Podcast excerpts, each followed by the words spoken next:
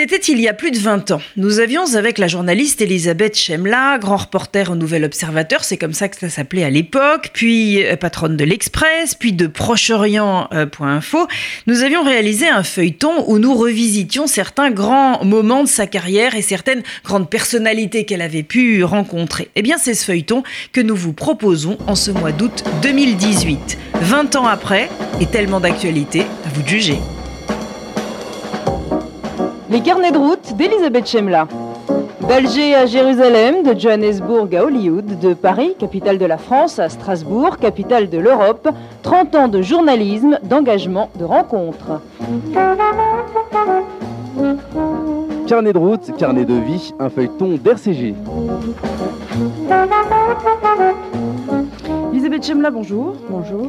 La poignée de main à Rafat Rabin dans les jardins de la Maison euh, Blanche restera sans doute l'une des images fortes du XXe siècle, celle d'une page réelle de l'histoire du Proche-Orient qui tente de se tourner. Arafat, le terroriste qui menaçait de prison tout Israélien tentant de le rencontrer, est devenu devant le monde le partenaire de la paix. Euh, l'homme est complexe. Vous l'avez rencontré à Gaza en 1994. Alors, première question, euh, comment est-ce qu'on rencontre Yasser Arafat? Eh bien, quand on n'en fait pas la demande officielle depuis Paris, et c'était euh, mon cas, euh, on essaye de le rencontrer sur place. En l'occurrence, j'avais accompagné une délégation de chefs d'entreprise qui, à ce moment-là, essayaient de voir quels investissements ils euh, pouvaient faire dans les, dans les territoires et en particulier à Gaza. Nous nous étions donc rendus auprès d'Arafat en, délégation et je faisais donc partie de ce groupe. Et j'en ai profité, me trouvant à, Gaza dans son, bunker en, bord de mer, pour demander à le rencontrer euh, officiellement pour euh, un entretien. Et comme toujours avec Yasser Arafat, mais pas seulement avec Arafat, c'est vrai de beaucoup de leaders euh, arabes, musulmans ou africains, euh, j'ai été obligée de revenir deux ou trois fois pour des rendez-vous tout à fait sûrs euh, depuis, euh, depuis Jérusalem, de faire toute cette route pour finalement m'entendre dire qu'il ne pouvait pas me recevoir. Mais la dernière fois, j'ai tenu bon. Et je suis restée dans ce, curieux endroit abattu par le, le, vent de la Méditerranée. je suis restée là, sur une chaise, jusqu'à 3 heures du matin, c'est-à-dire jusqu'à ce qu'ils me reçoivent. Euh, en poussant une petite gueulante au passage, euh, car euh, aux alentours de 11 heures, son chargé de communication était venu me dire pour la troisième fois que je pouvais reprendre ma voiture, repasser le checkpoint et me retourner à Jérusalem et revenir le lendemain. Là, je trouvais que ça commençait à bien faire et j'ai expliqué que si c'était le cas, je me ferai un plaisir dans le Nouvel Observateur de dire comment se comportait le président de l'autorité palestinienne avec les médias internationaux. Alors ça a été extrêmement efficace et trois heures après, très efficace, hein, trois heures après. Trois heures après, j'étais dans le bureau d'Arafat. Alors on va revenir sur l'attente dans un instant, euh, mais avant une question peut-être. Le fait que vous soyez juive et femme a-t-il été un handicap? Et française journaliste, visiblement, a été plutôt un atout. Française et journaliste, aucun doute, c'est un atout, puisque euh, pour les Palestiniens et pour Yasser Arafat en particulier, à juste titre, la presse française dans son ensemble est considérée comme euh, très pro-palestinienne et euh, anti-israélienne. Donc c'est une bonne carte de visite. Femme, je ne peux pas dire que j'ai senti avec Arafat lui-même une difficulté particulière, ce serait mensonge de, de ma part. Et juive, c'est toujours la même chose. Euh, ça n'est jamais une attitude tout à fait normale de la part d'un leader arabe. C'est-à-dire que, euh, sachant que vous êtes, euh, vous êtes juif ou juive, il en rajoute. C'est-à-dire qu'il veut, en général, vous démontrer à quel point il est l'ami des juifs, donc votre ami. Et vous avez toujours, à partir de là, une sorte de traitement particulier. Alors revenons euh, à l'attente. Euh, qu'est-ce que vous sentez? À quoi est-ce que vous pensez pendant, pendant ces heures assises sur votre chaise? D'abord, je dois dire très franchement que pour moi, c'est un, un ébranlement de rencontrer Yasser Arafat. On connaît euh, à la fois mes positions, ma complicité et ma solidarité avec Israël, même si j'essaye toujours de faire mon métier avec rigueur et honnêteté et de me trouver face à face avec celui qui euh, est le fondateur de la charte de l'OLP, qui donc dans un texte prenait l'élimination du peuple d'Israël et, le fait de le rejeter à la mer, c'est vrai que je me sens très très mal à l'aise. Et alors quand je suis avec cette délégation, puisqu'il va venir nous saluer, quand il arrive euh, auprès de nous, euh, je me rends compte, nous sommes en randonnion et fort heureusement, je suis euh, à l'autre extrême. Et je me rends compte que je ne m'y attendais pas du tout. Au lieu de serrer la main de chacun de ses interlocuteurs, il lui donne l'accolade et il l'embrasse. Et évidemment, moi je me dis, mais c'est absolument épouvantable parce que cet homme-là, va vouloir m'embrasser, puisque je ne suis pas là en tant que journaliste dans la délégation, et je n'étais pas là en tant que journaliste, mais euh, comme une participante, et donc euh, je vais être obligée d'embrasser Yasser Arafat. Et la vérité est que j'étais littéralement en sueur à l'idée d'avoir de, à affronter ce, ce problème. Et euh, je me souviens que j'étais, euh, comme dans un film, j'étais, euh, je le regardais horrifié se rapprocher au fur et à mesure qu'il avançait, se rapprocher de moi après avoir embrassé chacun de ceux qui me précédaient dans cette, dans cette rangée. Et je me suis fait vraiment de la méthode couée, c'est-à-dire que j'étais là, je fermais les yeux et je me disais, bon, Rabin, euh, lui a serré la main euh, à, Washington. Rabin a engagé un processus de paix avec lui. Si Rabin lui a serré la main à Washington, eh ben moi je peux bien euh, l'embrasser ici à Gaza. Et réellement, je me suis dit ça une fois, ça marchait pas bien, deux fois, trois fois, et je n'ai cessé de me le dire jusqu'à ce qu'il arrive en face de moi et que euh, là, j'ai euh, fermé les yeux exactement comme on, plonge dans un, dans, un, bain euh, sans savoir nager, et j'ai accepté l'accolade de Yasser Arafat. Mais j'en ai été si mal, je ne sais pas comment dire autrement les choses, que quand nous sommes ensuite retournés à Jérusalem, euh, dans ma chambre d'hôtel, je me suis précipitée sur le téléphone et je me souviens que j'ai appelé euh, mes parents à Paris et c'est mon père qui a décroché et je lui ai dit papa, il vient de m'arriver une chose épouvantable et mon père a évidemment cru dans la seconde qu'il y avait un accident. Je lui ai dit écoute, je viens de me faire embrasser par Yasser Arafat.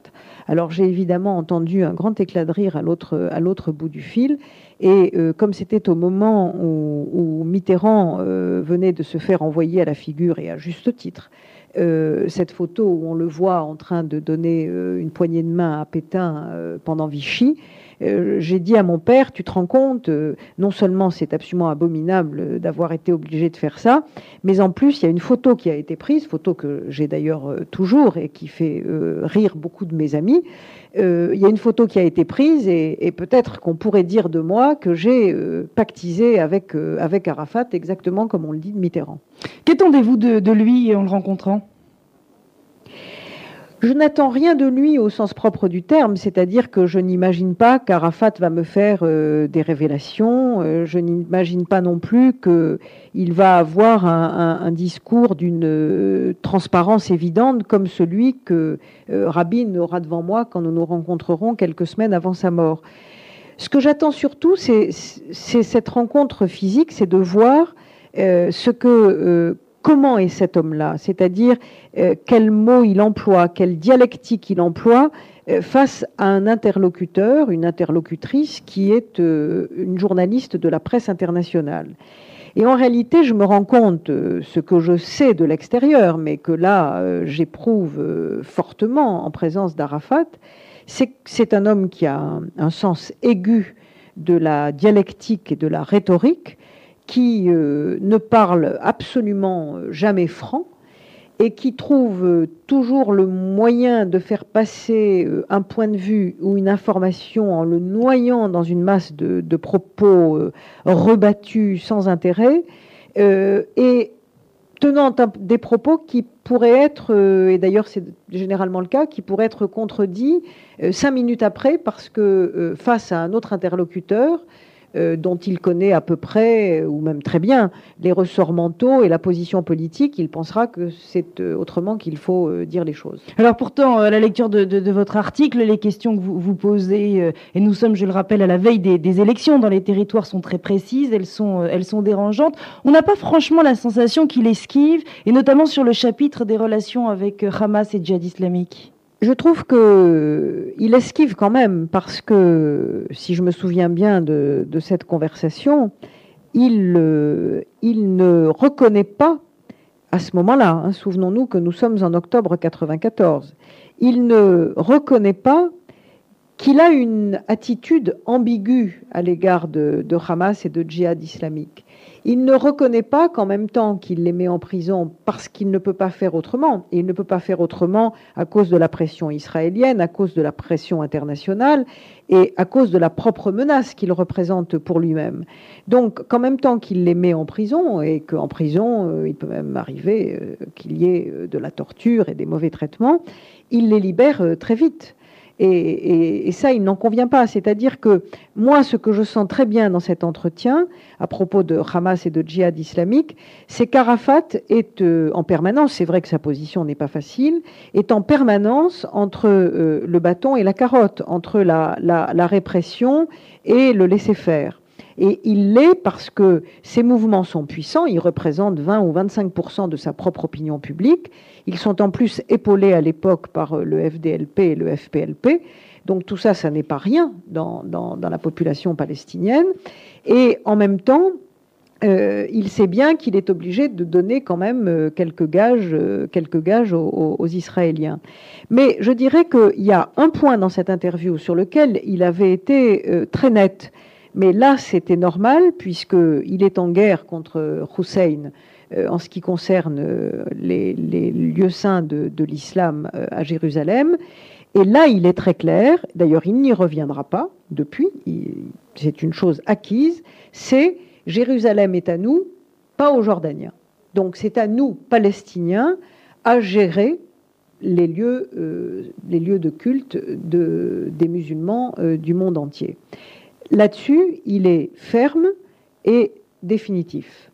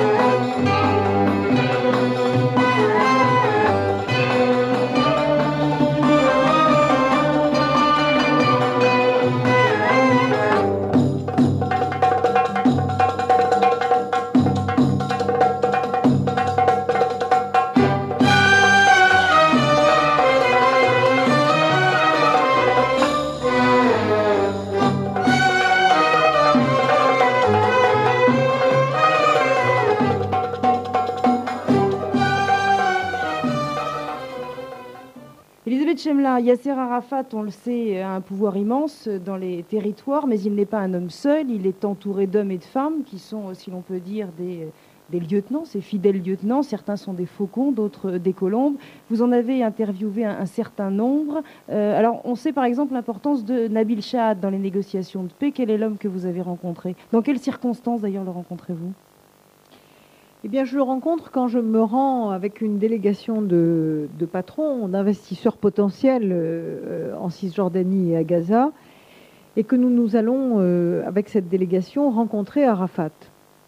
Et dans un déjeuner qui précède euh, ce rendez-vous avec le leader palestinien, nous sommes dans un restaurant de bord de mer, nous déjeunons là, avec quelques-uns euh, de ceux qui euh, forment l'autorité palestinienne, et en particulier Nabil Shahat, à la table de laquelle euh, je me trouve. Alors Shahat, c'est un grand homme au crâne dégarni, ayant un certain charme, et parlant très bien français, ayant une bonne connaissance de la société internationale, et en particulier de la société américaine et de la société européenne, et de la France. Et donc il a euh, l'intelligence qu'on qualifiera de médiatique ou de politique de me parler immédiatement de, Jean Daniel. Je rappelle que je suis à l'époque euh, à l'Observateur encore. Et puis, nous engageons la conversation sur le, processus de paix, puisque nous sommes en plein à ce moment-là. à l'évidence, l'homme est, est habile, c'est euh, très bien euh, joué à la fois d'un certain charisme et de sa très bonne connaissance de, euh, des, Européens et des Américains. Et puis en même temps, évidemment, on sait aussi un certain nombre de choses de lui. On sait que c'est un Palestinien d'Égypte, comme on dit, c'est-à-dire qu'il a fait fortune, fait toutes ses affaires au Caire et qu'en réalité, aux côtés de Yasser Arafat, auprès duquel il joue un, rôle politique euh, très important, euh, il est aussi l'un de ceux qui certainement euh, sont les plus corrompus et, vont progressivement gangréner cette autorité palestinienne. les intérêts financiers et économiques de Nabil Shahat, qui a nombre d'entreprises en Égypte, mais qui évidemment se trouve du coup avec énormément de marchés potentiels, euh, en particulier à Gaza, et eh bien donc Nabil Shahad va évidemment en profiter pour faire en sorte de, faire ce que nous appellerions euh, chez nous euh, de, la, corruption pure et simple, c'est-à-dire des, marchés passés pour ses propres entreprises ou pour celles qui gravitent autour des siennes. Alors en même temps, Nabil Shahat a un rôle très important auprès d'Arafat, puisqu'il euh, est certainement l'un de ceux qui ont beaucoup pesé pour que les choses évoluent euh, vers la solution négociée. Et au-delà de cette corruption dont je parlais il y a un instant, c'est certainement un de ceux qui ont beaucoup, beaucoup pesé pour que euh, Arafat s'engage dans le processus d'Oslo et surtout pour faire que ce processus aboutisse. Faisal Husseini, vous l'avez également rencontré. C'est lui, pour résumer la situation, qui est en charge côté palestinien de, Jérusalem. Vous avez rencontré un homme de dialogue, mais en même temps extrêmement assis sur ses positions. Oui, Faisal Husseini, je l'ai rencontré longuement à Jérusalem. Euh, pendant que nous préparions un numéro spécial de l'Observateur précisément sur, euh, sur, sur cette ville.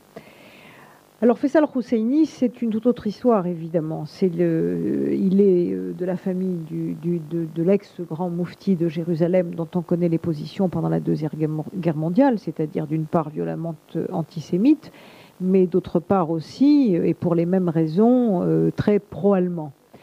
Alors, j'ai senti qu'il restait quelque chose de cette tradition-là chez Faisal Husseini qui est un négociateur hors pair, il n'y a pas de doute, euh, qui, au nom de cette euh, ascendance, euh, se voit, se conçoit, a probablement été élevé dans l'idée qu'il serait un jour le maire de, Jérusalem, et qui donc est à la fois un très grand négociateur, mais en même temps un homme très dur, euh, prêt à très très peu de concessions. En tous les cas, c'est ce qui m'a semblé au-delà de la langue de bois. J'essaye de m'expliquer pour, euh, pour les auditeurs.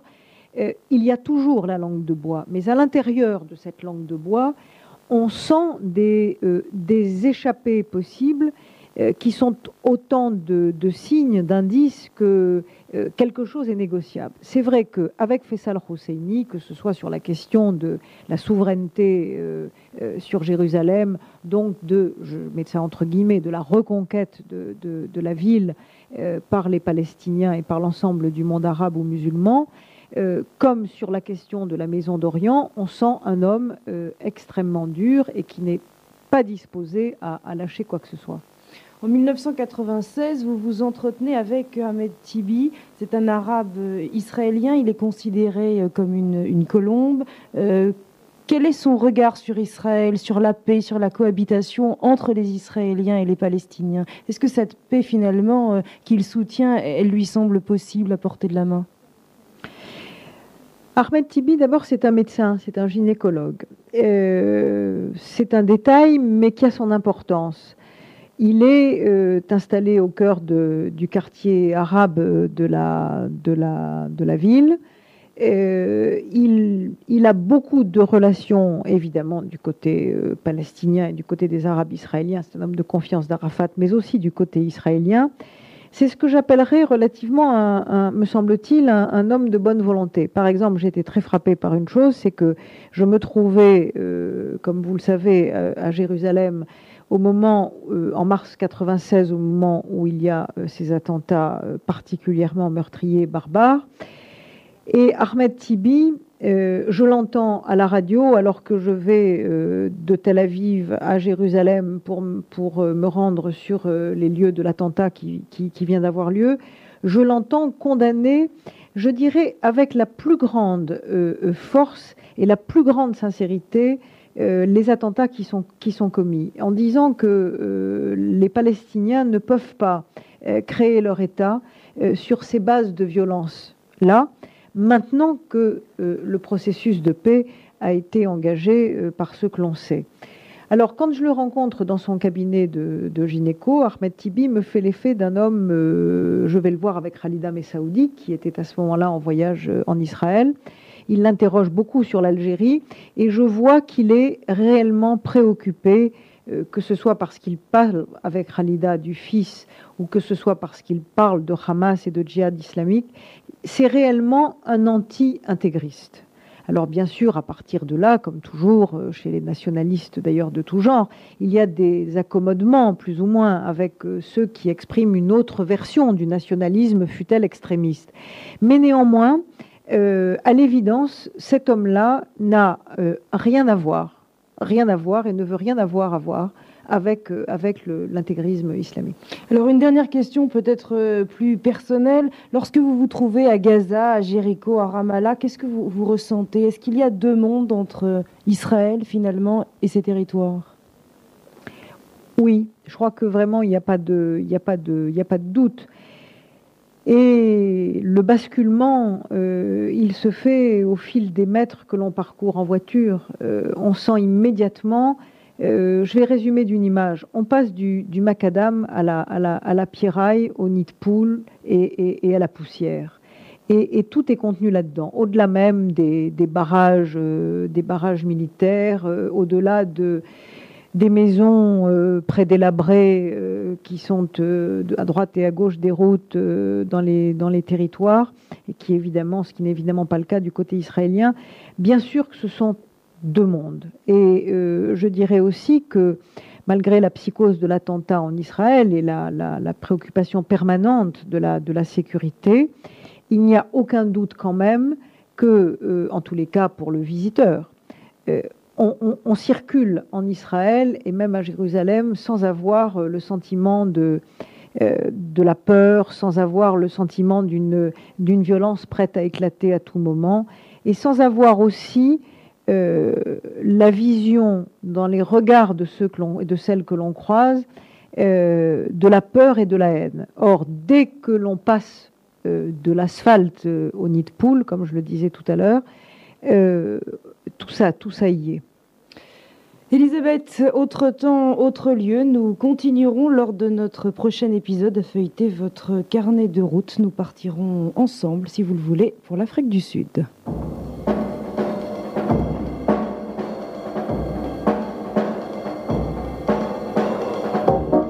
C'était les carnets de route d'Elisabeth Chemla, un feuilleton présenté par Paul-Henriette Lévy. Réalisation technique, Jean-Philippe Andlicher.